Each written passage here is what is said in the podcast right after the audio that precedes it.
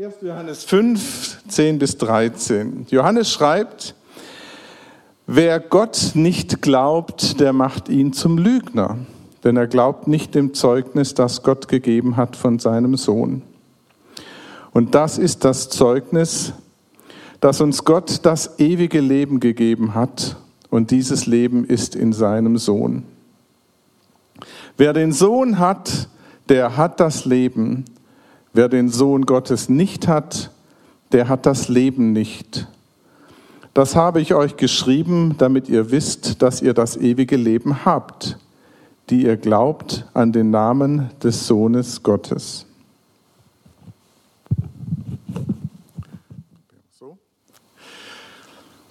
Ja, beim Thema Sicherheit denken wir an die globalen Dinge, die kriegerischen Auseinandersetzungen, die Bedrohungen, die dann bis hierher schwappen. Aber ich würde mal gern mit dem Gedankenexperiment anfangen, dass einer hierher kommt, nach Steinheim, die Klinken putzt, bei Ihnen, bei euch klingelt und sagt, er könnte eine faszinierende Offerte machen. Tolles Angebot. Dieses Angebot lautet, er kann garantieren, dass du 90 Jahre alt wirst, dabei ohne Schmerzen und gesund leben wirst und schließlich, wenn die 90 vollendet sind, wirst du sanft entschlafen. Keine Sorgen mehr wegen Krankheiten, kein Grübeln mehr wegen finanzieller Rückschläge, keine Angst mehr davor, Opfer von Kriminellen zu werden. Einfach fröhlich in den Tag hineinleben weil man die Garantie hat, dass nichts Schlimmes kommen wird, kommen kann. Er macht uns das Angebot und fragt, was würdest du denn dafür zahlen? 10.000 Euro?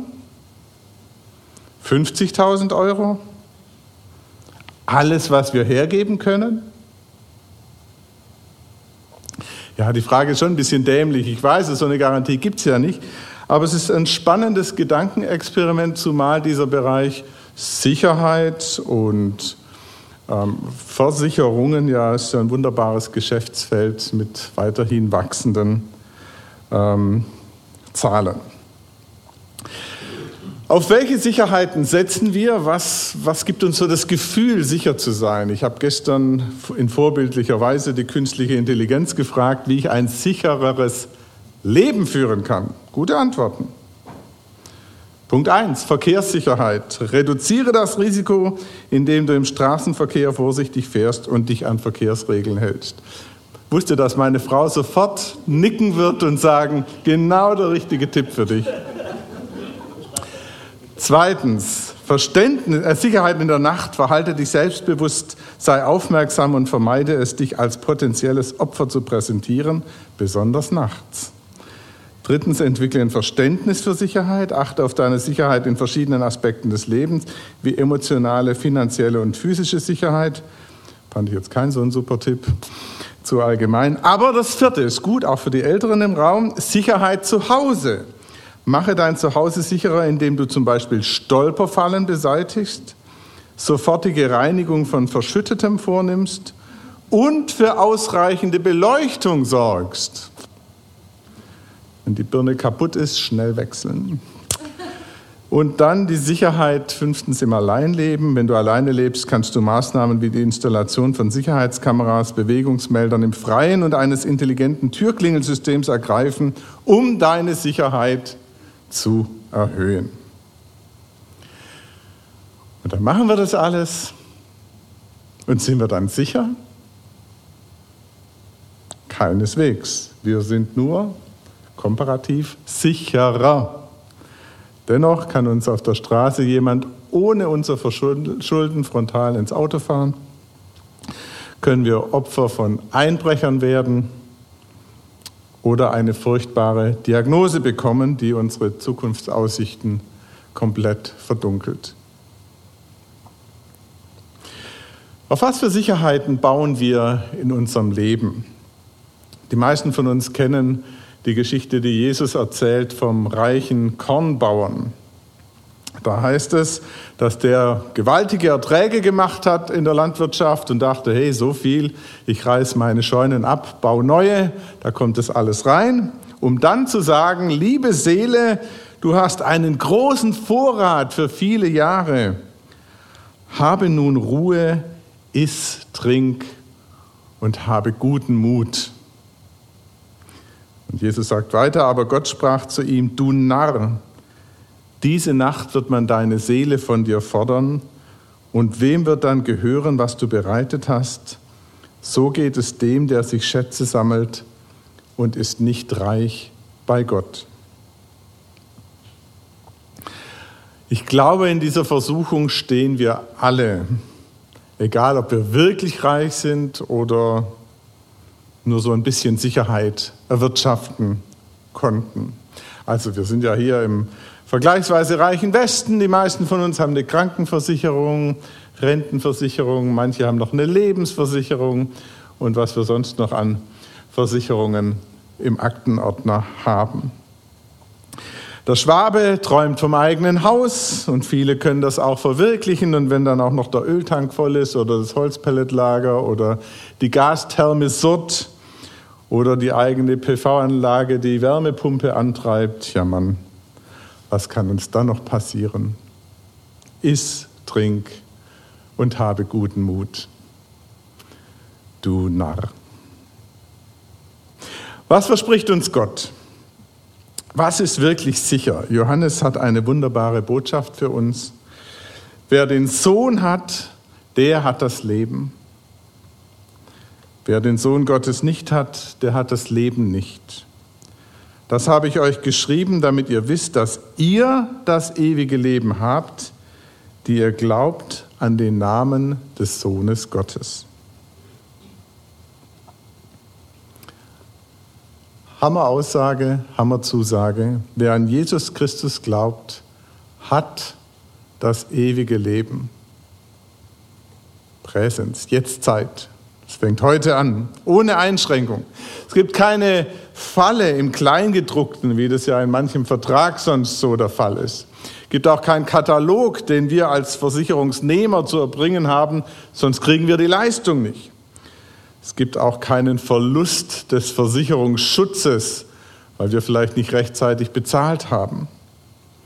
Wer den Sohn hat, der hat das Leben. Punkt. So einfach ist das. So einfach? Naja, einfach für uns. Für Jesus war es nicht einfach, für ihn war es unendlich schwer uns diese Sicherheit zu geben. Er starb am Kreuz für unsere Sünden. All das, was uns von Gott trennt, all das, was tödliche Konsequenzen für unser Leben hätte, nahm er auf sich und hat es für uns beseitigt. Wir können leben, wenn wir an ihn glauben. Für ihn schwer, müssen wir aufs Kreuz schauen, für uns leicht. Unfassbar einfach eigentlich. Also die Mafia sagt immer, es ist ein Angebot, das man unmöglich ablehnen kann oder das man nicht ausschlagen kann. Aber hier ist es ein göttliches Angebot, wo ich auch sagen würde, das kannst du eigentlich unmöglich ausschlagen. Die Mehrheit in unserem Land tut genau das.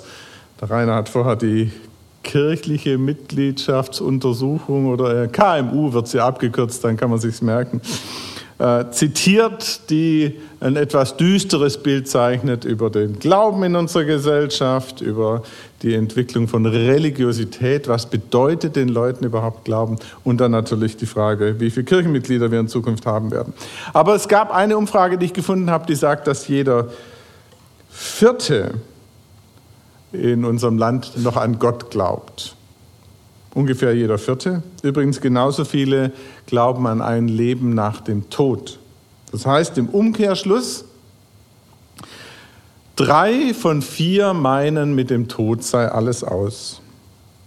Hinweise auf das Weltgericht, auf die große Scheidung zwischen Himmel und Hölle werden mehrheitlich müde belächelt. Kinderkram. Für Johannes ist es keine Bagatelle. Er schreibt, wer Gott nicht glaubt, der macht ihn zum Lügner. Denn er glaubt nicht dem Zeugnis, das Gott gegeben hat von seinem Sohn. Auch das dürfte drei von vier Deutschen egal sein, weil sie ja gar nicht an Gott glauben, dann können sie ihn auch nicht zum Lügner machen. Uns sollte so ein Satz eher beunruhigen.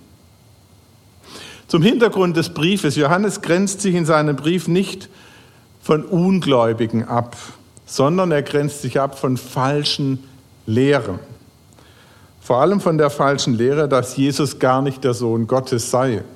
Gab es viele, die dann plötzlich angefangen haben, das anders zu sehen und in die Gemeinden reingekommen sind, dafür Unfriede, für Verwirrung und für Spaltung gesorgt haben. Wer behauptet, Jesus sei gar nicht der Sohn Gottes, der straft Gott Lügen. Und das ist das Schlimmste, was man tun kann. Insofern müssen wir als Christen darauf achten, dass wir solchen Stimmen innerhalb unserer Kirche und unserer Gemeinde, wo es sie denn gibt, wenn es sie denn gibt, wehren. Jesus ist der Eingeborene, der einzige Sohn Gottes und unser Herr, so bekennen wir es im apostolischen Glaubensbekenntnis. Er ist unser Erlöser und er gibt uns Sicherheit.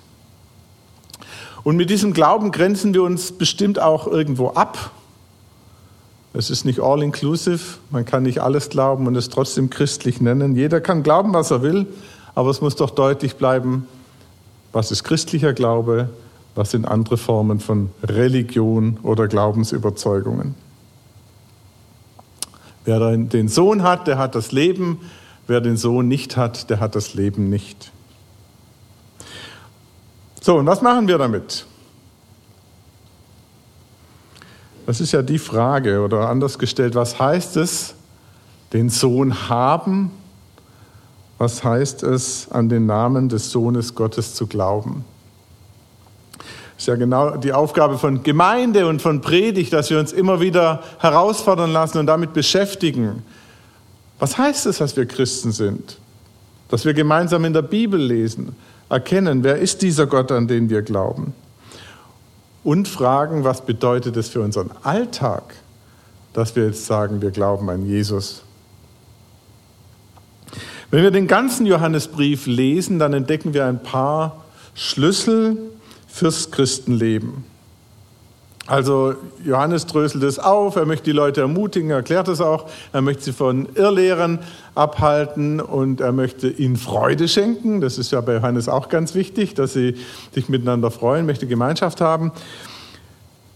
Aber er möchte zum Beispiel auch, dass wir uns abwenden von Sünde.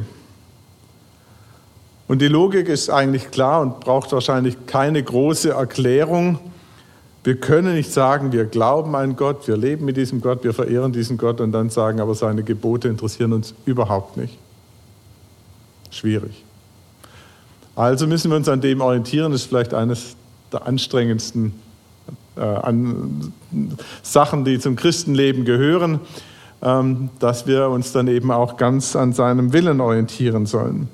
Also wir können seine Gebote nicht einfach in den Wind schlagen, glaube ich, das erklärt sich fast von selbst. Für Hannes, Johannes auch ganz wichtig die Abwehr von Irrlehre, wie ich das gerade erklärt habe. Da würde ich sagen, das ist für uns heute schon eine ganz, ganz schwierige Kategorie. Irrlehre. Das kommt uns heute auch schon komisch vor, falsch vor, anderen zu sagen, hey, du glaubst nicht richtig. Hm, wer bin ich, das zu beurteilen? Oder gar einen Glauben zu verurteilen.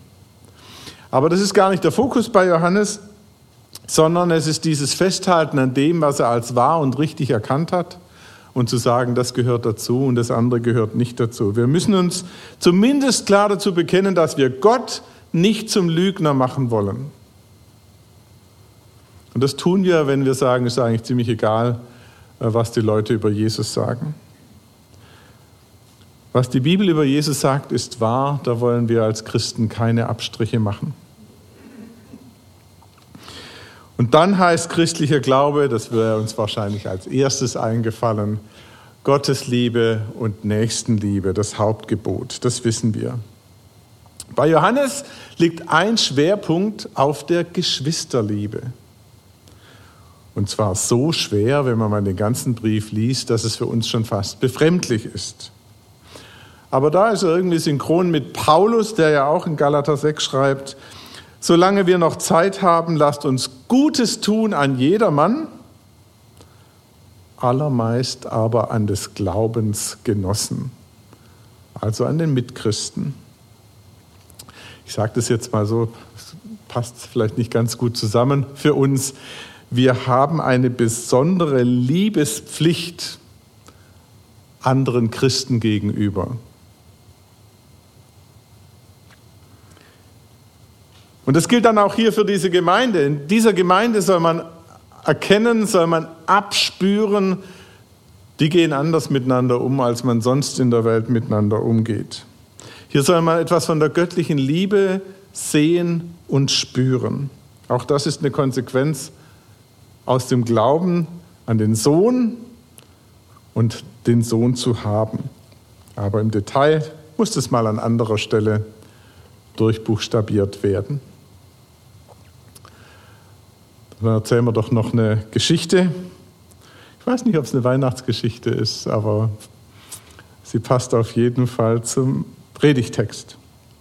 Es war ein reicher Mann in den USA, der hatte einen Sohn und die beiden waren Kunstfans und die sind um die Welt gereist und haben immer geguckt, ob sie irgendwo auch mal ein Kunstwerk sich anschaffen und leisten können und haben das sehr klug gemacht. Am Ende hatten die eine tolle Sammlung, da war ein Picasso dabei, da war ein Rembrandt dabei und so weiter. Haben sie alles bei sich zu Hause gesammelt.